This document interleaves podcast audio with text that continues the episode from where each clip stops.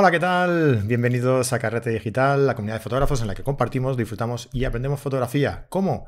Mediante nuestras series, vídeos y directos en nuestro canal de YouTube. Suscríbete y dale a la campanilla porque cada lunes estamos ahí a las 9 y media en directo con un fotógrafo diferente hablando sobre un tema distinto y sobre noticias y comentando eventos, eh, noticias, actualidad, lo que sea. Eh, dale ahí a la campanilla para que el señor YouTube te avise de que cada lunes estamos ahí en directo. Mi nombre es Fran Palmero, director y hombre orquesta de todo este cotarro. Y para empezar, hoy os presento a los invitados que tenemos, como siempre, aquí con nosotros. Eh, mi como, como, no, sé cómo, no sé cómo denominarte. Eh, Fran Nieto, buenas noches, ¿qué tal? ¿Cómo estás? El, escudero. Es que no sé si decir, no te puedo decir ayudante. Ayudante no puedo decir. El, escudero. Fiel escudero. Muy buenas. es el partner. Muy buenas a todos. Me gusta, Javi. pues bueno, pues. Es, es el coyote de correr caminos. Bueno, pues vale, pues eh, Fran Nieto, el coyote de, de Caminos en Carrete, y Javier Alonso Torre. Hola, Javi, ¿qué tal? ¿Cómo estás? Hola, Franes, muy buenas. Hola a todos. Encantado de estar aquí otra vez. Pues el placer es nuestro de tenerte por aquí con nosotros y como ya sabéis, desde hace un tiempo a esta parte, esta primera parte, digamos, esta parte de, en abierto en el canal de YouTube, porque el directo del lunes lo hemos partido en dos. Eh, esta primera parte la hacemos en directo, en abierto para todo el mundo, se quedará colgada aquí en el canal de, de YouTube, eh, pues con Fran Nieto, conmigo, Fran Palmero y con un invitado cada semana, en este caso es Javier Alonso Torre. Y en esta parte pues hablemos pues pues eso, de noticias, de, eventos, de exposiciones, de cosas nuevas que vaya a sacar el fotógrafo que venga, de todo un poco lo que se nos ocurra y lo que queráis vosotros también comentarnos por aquí por el, por el chat en directo. Y después tendremos eh, cada semana la Carrete Class. La Carrete Class es eh, una masterclass que el invitado de, turno de cada semana eh, pues nos dará a todos los carreteros VIP, a todos los suscriptores de Carrete Digital, que ya sabéis, 15 eh, euros al mes, 150 euros al año y por, por, ese precio tenéis más de 70 cursos, 70 ya lo hemos actualizado, ¿eh, Fran? más de 70 cursos eh, online en la plataforma. Cada semana una carrete class para que aprendáis lo que os he comentado hasta ahora con el fotógrafo que venga a, darnos esa clase cada semana. Eh, la, eh, ya lo diré, el encuentro carretero, uno al mes, que es una reunión que hacemos entre todos los, carreteros para debatir diferentes temas que, hayamos decidido durante ese mes. Eh, descuentos, un grupo privado en Telegram para todos los carreteros, un montón de, ventajas que tenéis simplemente por suscribiros por 15 euros al mes. Y ahora, Vale, ahora lo digo. Ah, si entráis en carretedigital.com, tenéis la opción de eh, suscribiros a la plataforma por tan solo 5 euros el primer mes. Y sin ningún tipo de compromiso, ¿vale? Si os gusta lo que veis, podéis quedaros a partir. Mira. Un fantasma. podéis quedaros a partir de 15 euros eh, el segundo mes. Y si no, pues nada, os dais de baja y habéis podido disfrutar durante un mes de todo nuestro contenido. Así que si os parece bien, os esperamos dentro. Bueno, pues sin más preámbulos, sin dar más vueltas, eh, vamos a ver qué, nos traéis, qué nos traéis hoy, qué, os podemos, con qué noticias os vamos a, deleitar hoy. Eh, hablando un poco antes de, entrar, hablábamos con, con, Javi a ver de qué íbamos a hablar y tal, y nos ha comentado que más que una noticia podíamos hablar sobre, sobre un aspecto de la, de la fotografía que, nos ha llamado últimamente mucho la atención, ¿no? Eh, que facilita muchísimo eh, el trabajo a todos los fotógrafos y que son los actuales sistemas de, enfoque y estabilización de, la, de las cámaras, ¿verdad, Javier? Sí, sí, yo es que, bueno, de noticias ando un poco desconectado. Eh, no sé si por suerte o por desgracia está un poco ahí a mi, a mi aire, pero sí he tenido la oportunidad de estar pues con gente con cámaras muy actuales o incluso probándolas y me ha sorprendido cómo han evolucionado tanto los estabilizadores en el cuerpo que te permiten hacer fotos de, bueno, eh, Fran, tú habías dicho de, dos segundos, yo, yo, he hecho fotos a 200 milímetros de un segundo asombrosas. Wow. Y, y luego el enfoque. He estado en un hike con un chico eh, y él, tenía el, seguimiento al ojo y es que cazaba todas las aves. En cuanto el ave se giraba un poco, de estar de espalda, se giraba un poco y aparecía el ojo, el foco iba para allí. O sea, él no tenía prácticamente que enfocar, la cámara enfocaba por él. Eh, vamos, yo no podía hacer lo mismo con la mía, desde luego. Entonces, bueno, me parece que son dos grandes avances que, que van a cambiar mm, totalmente la manera de hacer fotos. No sé si pensáis lo mismo. Sí, yo creo que ya no es que vayan a cambiar, sino que ya lo han cambiado. Sí, sí, según te vayas haciendo con esos equipos, ¿no? Pero. Mm. Mm. También depende del, tipo de fotografía que tú hagas, ¿no? O sea, si tú vas a hacer un tipo de fotografía más pausado, más de paisaje, que no, no requieres de un, de un, de un enfoque demasiado ágil, pues igual tampoco lo echas tan en falta, ¿no? En determinadas situaciones sí, pero en, general no, ¿no? En teoría sí, en teoría en paisaje siempre vamos con el trípode, patatín, patatán, pero tú imagínate eh, estas fotos en la costa, eh, es verdad, Frank, que estás ahí a veces peleándote con, las olas. Con seguimiento a la ola, hay que conseguirlo. claro, no, no, pero no, seguimiento a la ola. En cuanto al estabilizador de imagen, el poder hacer fotos eh, sin trípode a uno partido de 20, a medio segundo, con totales garantías para poder pillar eh, un efecto chulo de la ola justo cuando está entrando, el poder coger la cámara con la mano sin el trípode y ponerla prácticamente poner al lado del agua. Imagínate el primer plano que puedes sacar ahí sin trípode. Es que me parece Y sin mojarla, si puede ser. Hombre, sí, sí, o sea, no la sueltes, si viene la ola, pues después de hacer la foto la levantas, ese tipo de cosas. No, ahí límite estaría un cuarto de segundo, medio segundo, que es donde mm, prácticamente en la costa raro que utilicemos 3, 4 segundos, casi siempre estamos disparando un octavo, un cuarto. Y ahora mismo es que hay muchos, y, casi siempre con, angulares, con 14, un 16, un 20 milímetros, con lo cual el margen es que es muy inferior con una estabilización de cuatro puntos ya estás ahí. Tres, cuatro puntos ya estás ahí. Ahora mismo ya hay esa tecnología, la verdad. Sí, sí, sí. Bueno, yo, yo hoy, es, precisamente hoy, estaba grabando con, con, con una, un vídeo y, con la OM1 he hecho una fotografía a, tres segundos de exposición, que además está muy bien. Ya déjame que ya, meto también el, tema, ¿no? Mm. Eh, está muy bien porque como no, como no podía abrir, eh, como, como, no podía abrir más el, eh, el, tiempo de exposición, ¿no? Como no podía poner un tiempo de exposición mayor, ya tenía el diafragma totalmente cerrado, el ISO muy bajo, y no podía abrir más el tiempo de exposición para hacer una larga exposición, para, para probarlo. Ah, la, la, OM1 tiene un sistema de, de, filtros ND muy interesante que he aplicado. De, de unos seis pasos, sí. Sí, y me ha permitido entonces tener un, un disparo, una velocidad de obturación pues, más prolongada, ¿no? Lo he puesto, eh, he puesto unos 3 segundos así de exposición, he hecho la fotografía, eh, lo, estaba haciéndolo con un 825 y lo estaba haciendo prácticamente a 25 milímetros, que es un 50 milímetros en, full frame, digamos, y, es, una maravilla. ¿eh? O sea, si amplías mucho, mucho, mucho, sí que puedes llegar a ver un poco de trepidación, eso, eso es verdad. Pero a simple vista, eh, para ser una, fotografía de tres segundos y para tener el pulso que yo tengo. Sí, se mezclan varias cosas. Se mezcla la, posibilidad de que una cámara te provea de filtros de densidad neutra sin tener que ponerlos, sin tener que pagarlos, sin tener que instalarlos.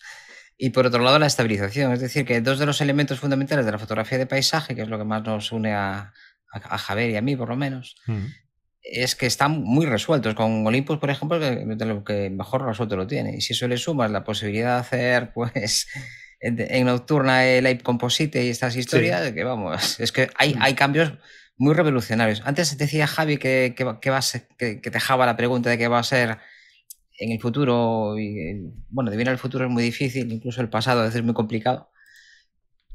Pero lo, lo que está claro es que a medida que la cámara te permite centrar las neuronas en otras cosas, si no estás pendiente del pájaro, puedes estar pendiente del fondo. O puedes estar pendiente de la luz, o puedes estar pendiente de cuando tiene un gesto bonito, cuando sonríe.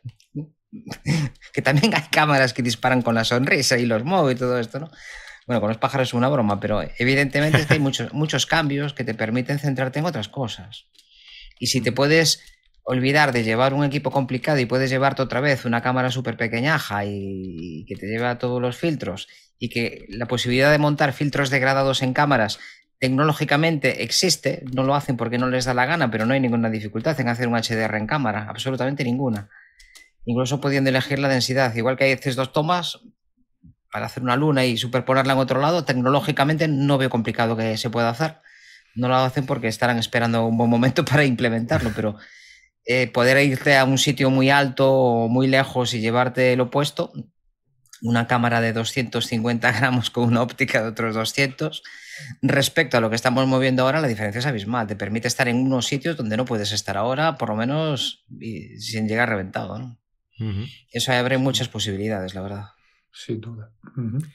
Bueno, con, respecto a lo que decía también eh, eh, Javi, que el, sistema de detección de, de rostros a aves, precisamente, con la OM1, por ejemplo, que es la que hemos ido probando últimamente, te puedo asegurar también que es impresionante. O sea, ya no es lo que tú decías, ¿no? Ya no es solo el, estabilizador, el filtro ND, el, enfoque a, aves, por ejemplo. Eh, o sea, es, en una cámara tan pequeñita, tan compacta, ¿no? Eh, bueno, yo, eh, yo la que la que estuve en el Haidalao era la, era la R6, que es, cámara grande y tal, pero mm. bueno, lo que me refiero es que en general yo creo que todas las nuevas cámaras, yo estoy seguro que, las Z también habrán pegado un estirón. Eh, no, no, lo he visto, pero vamos, estoy, estoy seguro. Eh, entonces, están ya todos con prácticamente esas cámaras nuevas, con ese tipo de tecnologías. Y, es una pasada, o sea, porque es eso, es, son cosas que nos van a ayudar. Es lo que dice Fran, es que son cosas que, que nos van a hacer la vida más fácil.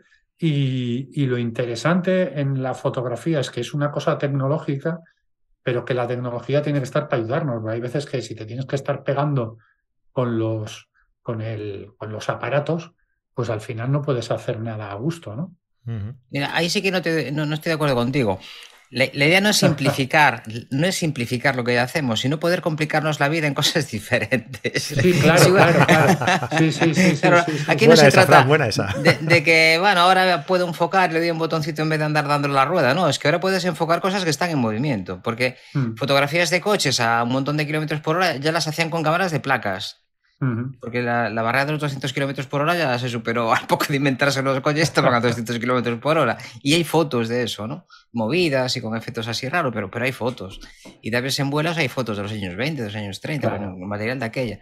El asunto es que ahora puedes hacer muchísimas más fotos enfocadas y en vez de estar preocupado de que te salga nítida, que es el factor fundamental. Sí, no, no, eso me refiero. Eh. Te puedes preocupar de muchísimas más cosas. Pero claro, cada vez te complicas de más cosas y permites que, lo, lo, fácil, entre comillas, que, lo más técnico, que es conseguir foco, que es nada más que darle un pirulí, pero y te puedes concentrar más en la parte más estética, que para mí es lo más divertido de todo eso, ¿no?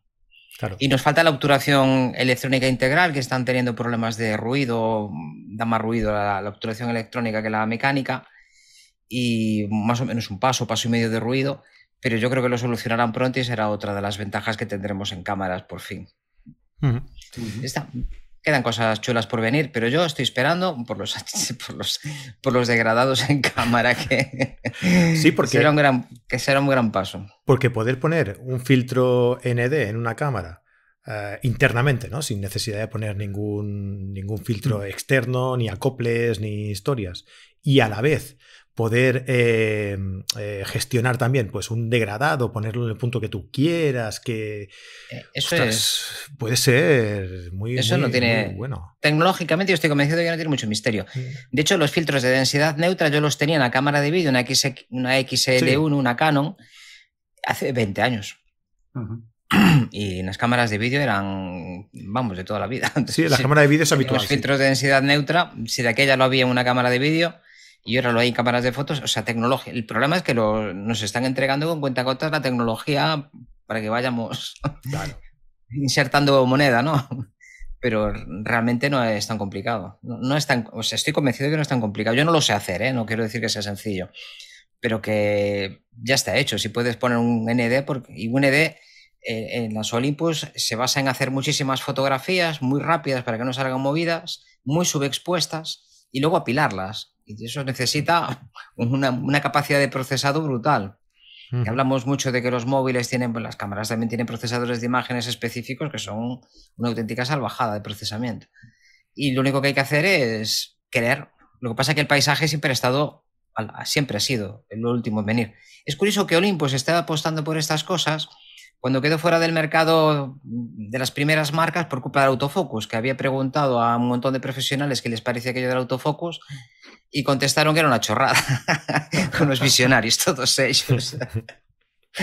y hoy en día hay mucha gente que no se compra ópticas antiguas que pueden ser maravillosas y muy buen de precio porque son manuales, ¿no?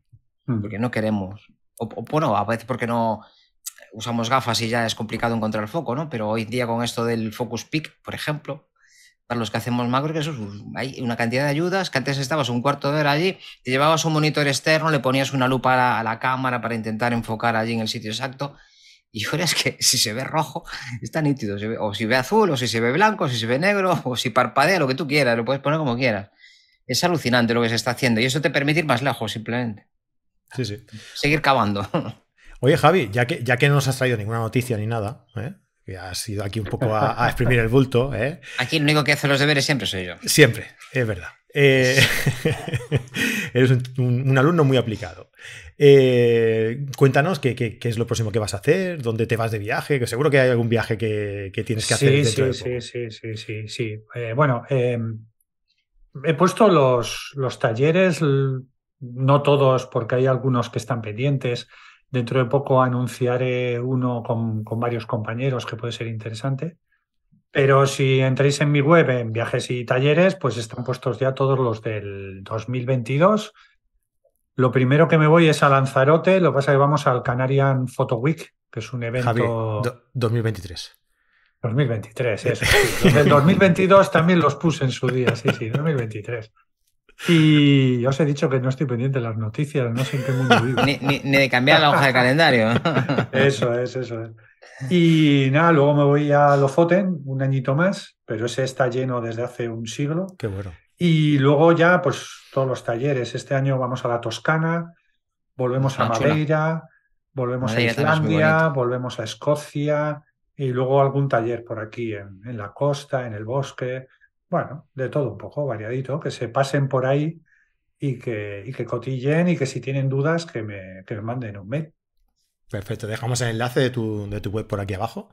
Los destinos son apetitosos, la verdad. Mm. Sí, sí. Incluso destinos Mira, hace, tres años que no voy y, es una gozada. Está la, lo que llaman la Gladiator Road, que lo llaman ahora. Y es que eh, vamos, casi podrías hacerla andando porque lo que haces es, te mueves con el coche, te mueves 50 metros y ya hay un escenario nuevo para hacer fotos. Es una gozada. Es una zona muy bonita, sobre todo en primavera, en principios de primavera que está todo súper verde. Bueno, en verano también con los tonos esos pardos que se pone la hierba hasta que cortan, hasta que siegan. Mm. Un escenario de los viajes más bonitos que hicimos, la verdad. Y culturalmente es que hay unos pueblos que son... También. hay unos pueblecitos muy bonitos y hay algunas zonas de bosque que también es muy chulo. Algún galledo por allá que también es muy guapo. Sí, allí las fotos típicas aquellas del valle acabado en la serie aquella de, de, arbolitos y tal, bueno, aquellos valles. Eh, Los cipreses con, el, paisaje, el paisaje típico es un paisaje de campo, es un paisaje humanizado, pero claro, están, son unas laderas muy suaves, muy chulas, y luego están coronadas con esas casitas y, los caminos con los cipreses. Entonces es un paisaje bastante singular. Y luego suelen ser sitios donde por las mañanas eh, se suelen generar estas nieblas bajas. Entonces, claro, pillar un valle de esos con las nieblitas, las casitas, los cipreses, pues da, da juego, está, está chulo. Y que en primavera no está para nada masificado, hay poquita gente, casi todos fotógrafos, hay muy buen ambiente, la verdad.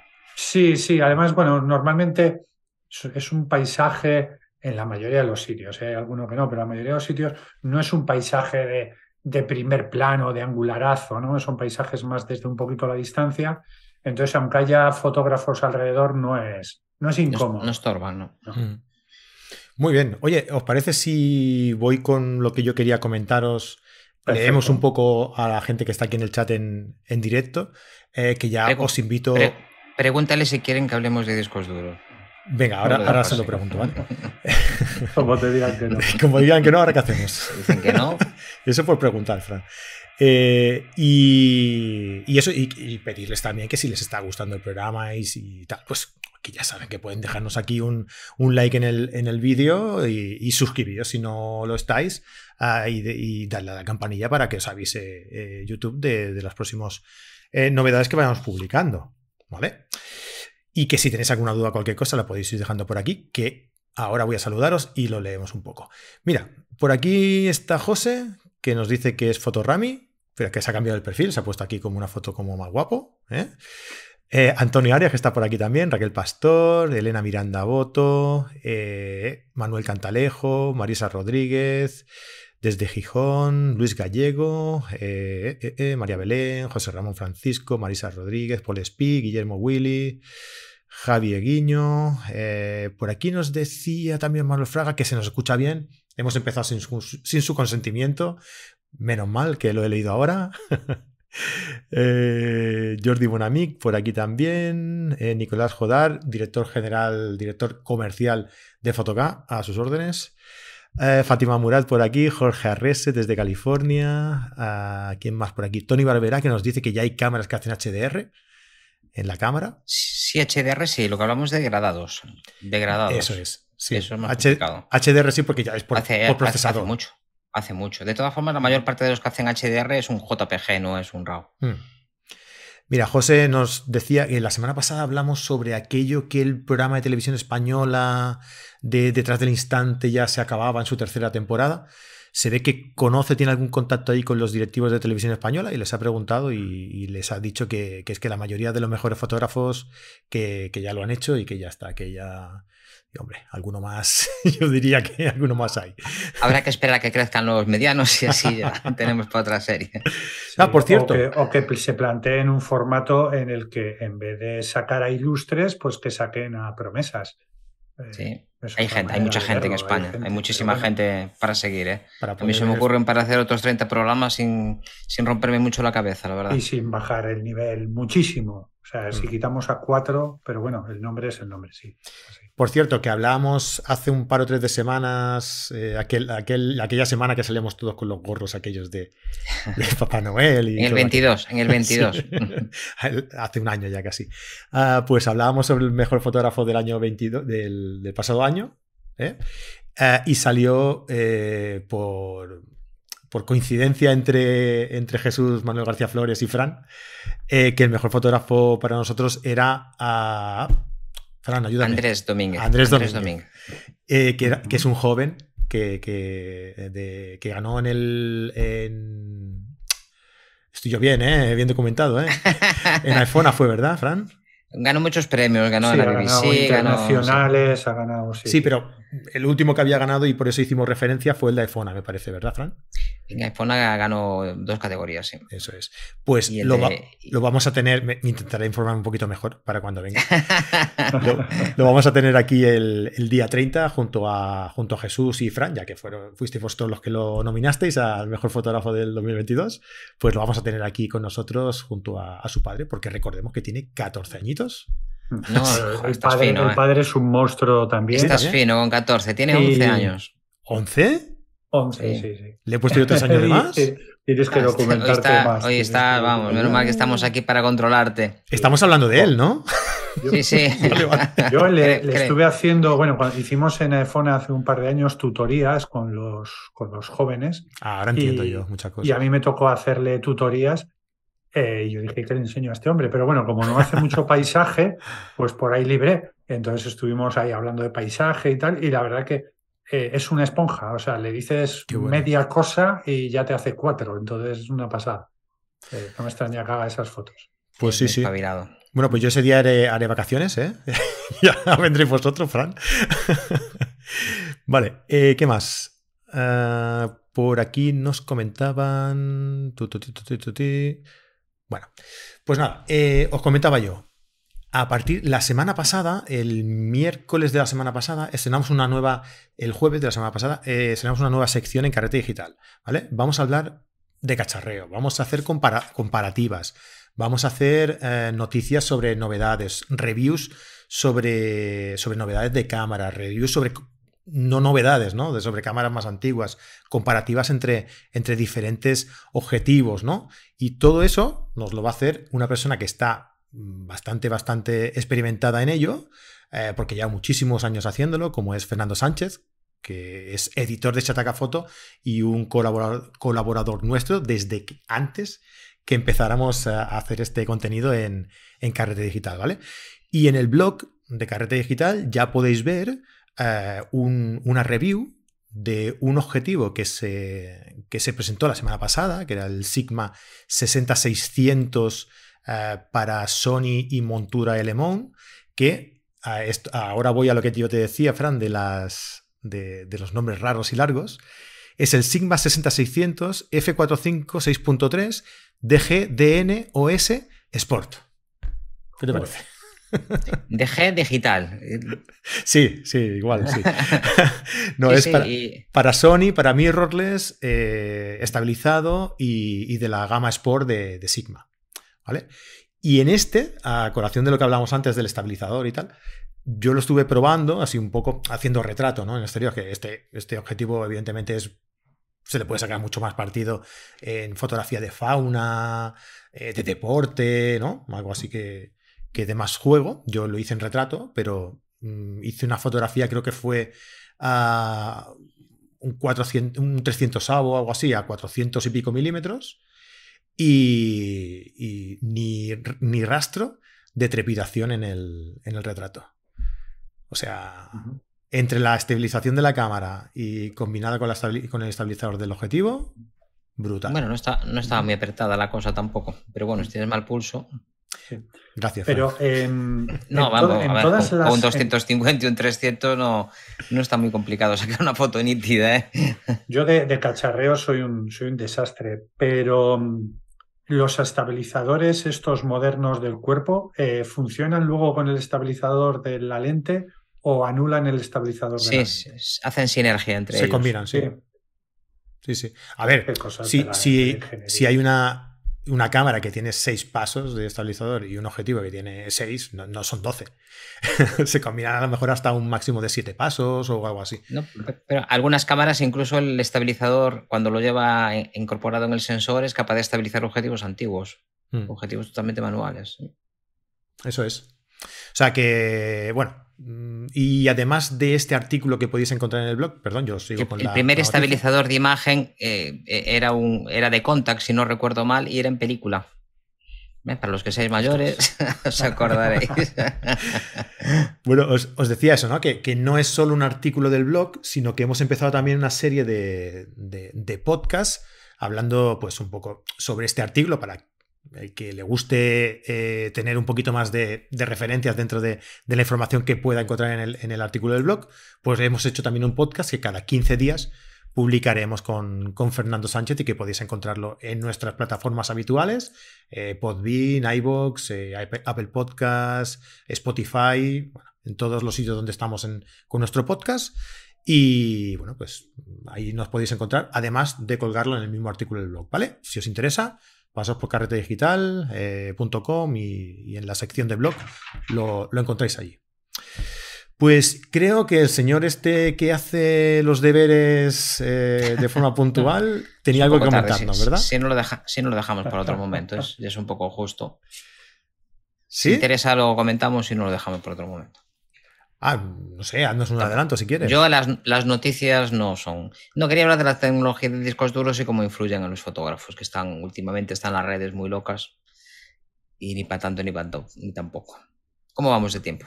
Pero locos en qué sentido? ¿Cómo anda la gente de loca? Mucho, mucho. En cuanto a esto, yo ya sé que en general estamos todos un poco locos, pero. En cantidad no. Eh. no vamos muy mal, ¿no? Son las 10.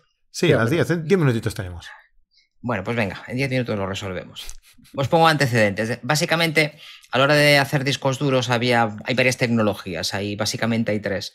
Están los CMR, y ahora voy a liarme con las, con las siglas a ver si no miro yo también. Básicamente todos acaban en MR, que quiere decir mm, grabación magnética, ¿no? Magnetic Record. Entonces los más clásicos son los CMR, que son los convencional.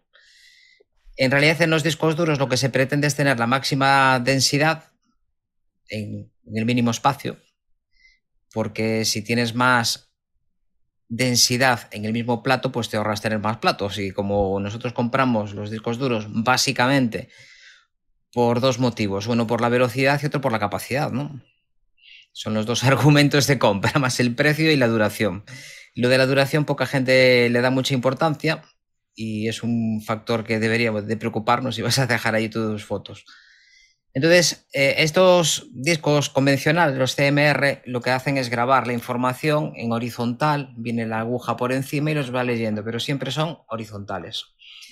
Entonces se dieron cuenta que si en vez de grabar la información en horizontal, la grabas en vertical, al final es un imán, es un, cada una de las partículas es un 1 o un 0, según esté el positivo arriba, esté el negativo. Pues te ahorrabas mucho espacio. Entonces empezaron a ponerla en vez de horizontal, en vertical la información. Fue el primer paso y esto se llama PMRD, la P de perpendicular. La gran ventaja que tienen estos PMR, que son los más recomendados ah, para fotógrafos y demás, es que tienen una densidad de información muchísimo más alta, de 10 a 1 respecto a, los convencionales, a los que van en horizontal.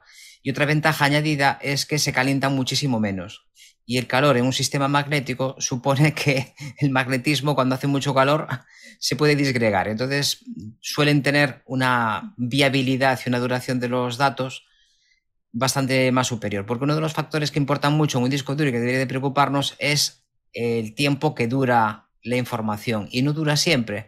Hay un proceso de desmagnetización natural del sustrato que dependiendo de lo que leas, pues puedes encontrarte que recomiendan cambiar la información cada 10 años, cada 15, cada 5, depende, como siempre, depende. ¿eh? Depende, depende, Siempre depende.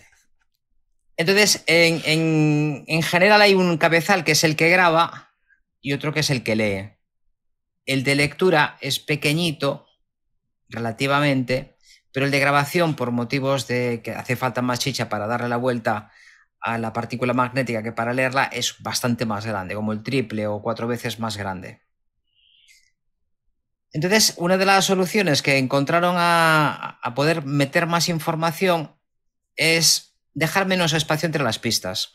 Ahora mismo, el espacio que tenemos entre las pistas, tanto en los CMR convencionales como en los perpendiculares PMR, el espacio que existe entre una pista y otra de lectura es el tamaño del, grabador, del cabezal de grabación, que es, recuerdan, bastante más ancho.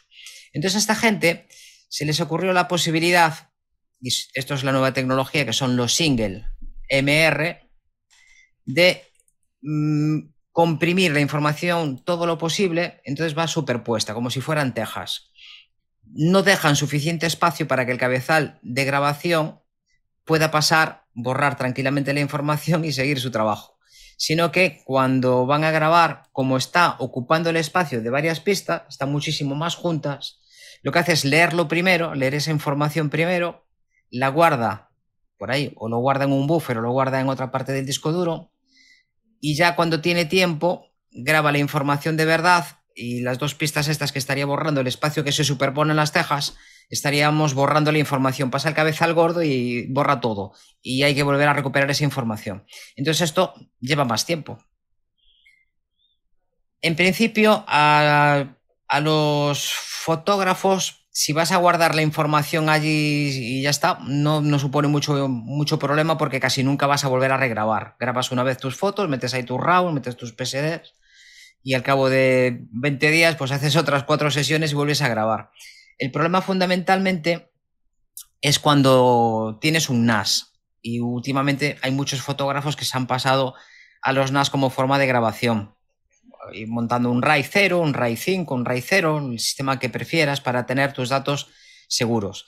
El problema con estos discos es que si tú tienes, sustituyes un disco tradicional, un CMR o un PMR, lo sustituyes por un single, un SMR, lo que sucede es que el SMR mm, tiene que esperar para grabar la información y luego tiene que regrabar la información que, está superponiendo el cabezal.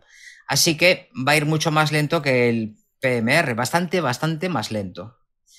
Hasta 10 veces más lento o 6 veces más lento. Entonces, cuando tú tienes, te casco un NAS te casca un disco, lo que haces en un, RAID 10, por ejemplo, es poner otro disco, ya se encarga todo el sistema, se encarga el NAS de regenerar esa información. Pero si se encuentra que el disco está súper, súper forzado, está leyendo muchísimo, borrando, leyendo, eh, va tan lento, tan lento, que el control de errores del propio disco duro informa al NAS de que ese disco está moribundo y deja de grabar. Entonces no se regenera nunca. El problema es, importante, sobre todo porque muchos SMR se están vendiendo como discos para NAS cuando en realidad no son los más idóneos, pueden enlentecer muchísimo el proceso. Si solo es lectura no hay, ningún problema, pero si vas a leer mucho y a grabar mucho, mm, la cosa se complica bastante, no son recomendables. El problema es que han pasado a vender SMR sin, sin decir nada. Lo han soltado así, no han avisado a nadie y hay mucha gente que se está encontrando con estos problemas al regenerar NAS. Para los fotógrafos, si podéis elegir un PMR, es siempre mejor que un SMR. Porque a lo que nos interesa a nosotros es que tú te compras un disco de 10 gigas, de 8 gigas, de 14 gigas, de lo que tú quieras, de 3 teras, de 10 teras, de lo que a ti te dé la gana, y a ti te da exactamente, te importa un bledo, que eso se grabe de una forma o se grabe de otra. Lo que quieres es que sea la capacidad que has elegido, si te has comprado un disco de, 10 teras, quieres que sean 10 teras y quieres que grabe lo más rápido posible y que lea lo más rápido posible. Esto para los fabricantes significa meter más información en un mismo plato y abaratar pues cabezales, abaratar mecanismos magnéticos de movimiento, abaratar buffer, abaratar un montón de cosas. Pero si no lo trasladan al precio final, que es lo que están haciendo, pues nos están encareciendo muchísimo los productos. Y si tenéis NAS, desde luego es algo fundamental que tengáis en cuenta que en un NAS no deberíais de combinar discos SMR con otro tipo de discos. En algunos casos, como por ejemplo Dropbox, hace tiempo que se ha cambiado y todos los discos de Dropbox, o por lo menos una gran cantidad de, discos duros, miles de discos duros para ellos, son SMR. Lo que pasa es que han adaptado su sistema operativo de lectura de los propios discos duros, los firmware y todas estas historias, lo han adaptado para que funcione bien. Ese sistema lo podéis implementar también en vuestros NAS, pero ya es complicarse mucho la vida. Si solo tenéis un disco duro y lo queréis como copia de seguridad, os podéis olvidar de todo lo que os he contado. Si queréis optimizar vuestro dinero, compraros un disco. Nunca que os indique que es solo un disco duro, por favor. Tenerlo todo doble por doble, por favor. No hagáis eso. Lo ideal es tener todo en al menos tres formatos y en dos sitios distintos. Si optáis por dos discos duros y la red, discos duros y DVD, pero siempre en, formatos distintos y en sitios distintos. Si lo tenéis en la nube ya está, pero bueno, de la nube no os fiéis mucho tampoco. ¿eh?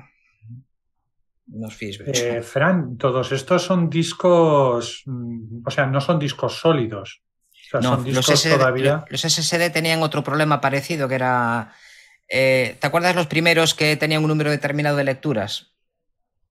Que eso mejoraron muchísimo en poco tiempo. Pues era algo parecido, también era una...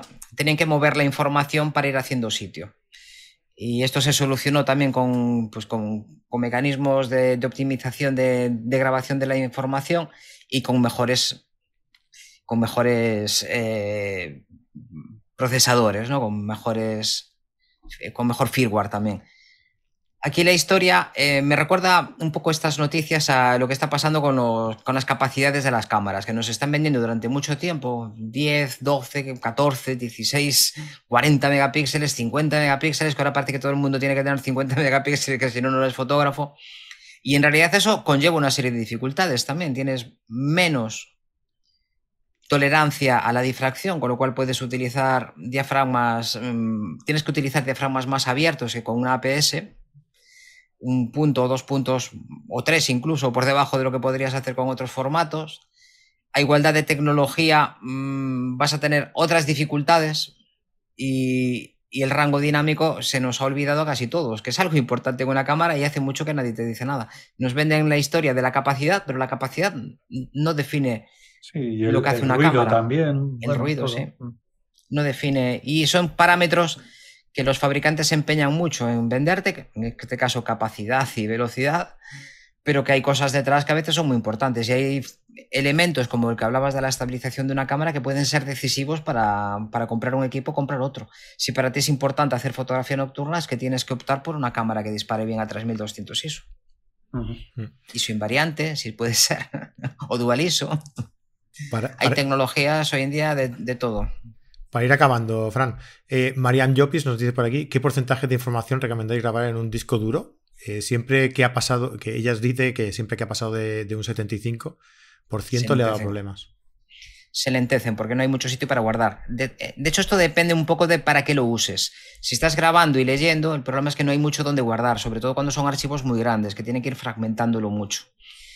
Eso también depende de la tecnología. Los discos, de, los discos sólidos los puedes llenar hasta que revienten que no tienen este problema de acceso. De hecho, lo ideal sería tener un disco sólido para, en fotografía, para la base de datos, sea Capture One o, o sea el Iron o la, la, que os guste, la que estéis utilizando, que ahí va a haber muchísima lectoescritura y tener vuestras fotos tranquilas en, un disco que sea relativamente rápido. Si puede ser de 7200 revoluciones mejor y si puede ser de los que duran mucho tipo NAS, que están pensados para trabajar 24 horas al día, pues todavía mejor. Lo que pasa es que, claro, los precios se disparan pero el precio de recuperar un disco es mucho más alto que el de comprar uno bueno. Justo estaba comentando eso Gustavo, ¿no? Lo de un SSD para, para los discos rápidos, eso con Photoshop, con lo que sea. En, discos SSD últimamente también están implementando algunos microprocesadores que van mucho peor que los que tenían antes. El mismo disco duro sin, sin que varíe nada, el modelo pin, pin, pin, lo han cambiado el procesador y las velocidades de acceso a veces se reducen a la mitad. Entonces, con esto de los discos duros, últimamente es que está la gente muy enfadada, está la gente muy enfadadita. Muy bien, pues ya veis aquí las noticias que os traemos, ¿eh? ¿Has visto? Qué interesante. Yo lo vendo esto como si fuera una serie de noticias, de exposiciones, noticias, novedades, no sé qué. Hay que eh, hablamos lo que queramos. Bueno, chicos, oye, muchísimas gracias por, traer eh, esta información siempre tan, tan interesante. A, todos los que habéis estado por aquí, por el chat en directo también, muchísimas gracias por pasaros por aquí. A todos los que nos veréis también después, a todos los que nos escuchéis también después, muchísimas gracias a todos por pasar, dejadnos un like si os ha gustado, eh, suscribiros al canal o dejadnos también un comentario en la plataforma de podcast que, de la que vengáis. Y todos se agradece muchísimo, los leemos, los contestamos y, os lo agradecemos muchísimo. Uh, Javi, ¿de qué vamos a hablar ahora en la masterclass, en la carrete class? Pues de todo menos de cacharreo, no. Eh, vamos a hablar de, la fotografía sobre el terreno, de la parte más, más artesanal de la fotografía. Obviamente lo voy a enfocar a mi fotografía, al paisaje y el método de trabajo que yo utilizo para optimizar los resultados. Para tener un método de trabajo que te facilite la vida y no tengas que estar pensando en esas cosas y puedas pensar en otras cosas. Lo que decía Fran, ¿no? Eh, que la tecnología nos hace que no pensemos unas cosas y tengamos que pensar o podamos pensar en otras, pues lo mismo. Un método hace que, que optimices los resultados. Eso es. Y se nota mucho. Pues si queréis seguirlo, ya sabéis que esto es exclusivo para Carreteros VIP, para suscriptores, eh, que podéis haceros ya, podéis ir a Carretera Digital